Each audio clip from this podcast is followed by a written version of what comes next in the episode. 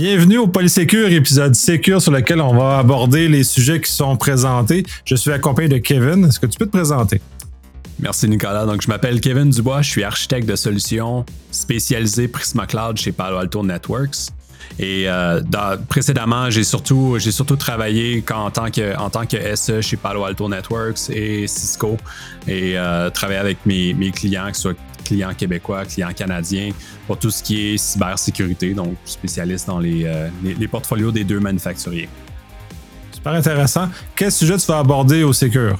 Oui, on va parler DevSecOps, donc le, le, ce que j'appelle le coffre à outils partagé entre les développeurs et les équipes de sécurité.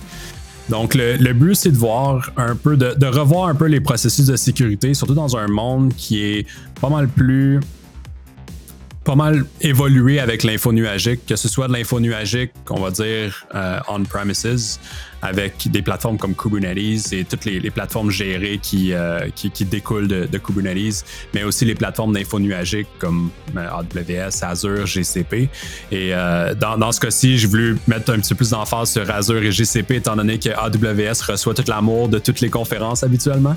Donc, donc le but, c'est de voir que dans un environnement qui, qui découle de la sécurité traditionnelle comme, comme on la connaît, il euh, faut aussi avoir des processus qui, qui vont s'adapter à l'environnement.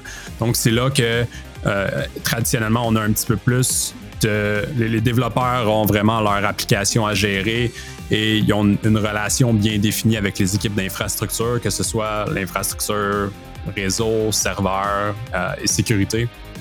Maintenant, il y a de plus en plus de la couverte qui est tirée du côté des développeurs, ce qui leur permet de déployer de plus en plus de portions de l'infrastructure par eux-mêmes. Ce qui peut vouloir dire aussi qu'on le fait sans nécessairement être dans un sous le, parapluie de, visibilité de, la sécurité. Donc là, c'est de voir comment est-ce que les équipes de sécurité peuvent s'adapter, comme je disais, à, ce genre de, nouveaux défis sans nécessairement juste faire ce qu'on appellerait en, bon français un, lift and shift des processus directement dans un environnement infonuagique.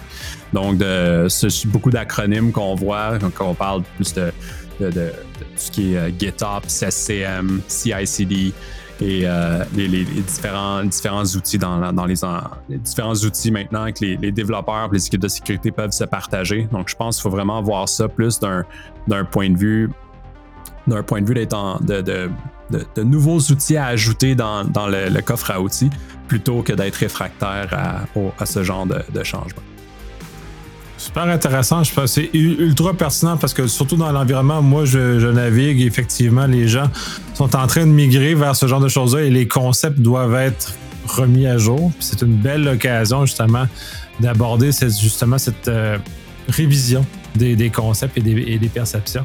J'ai très, très hâte d'écouter ça puis de voir comment, justement, ça va m'aider à cheminer dans ma propre, mon propre vocabulaire, la façon d'aborder, d'aborder la chose. Merci. Merci beaucoup.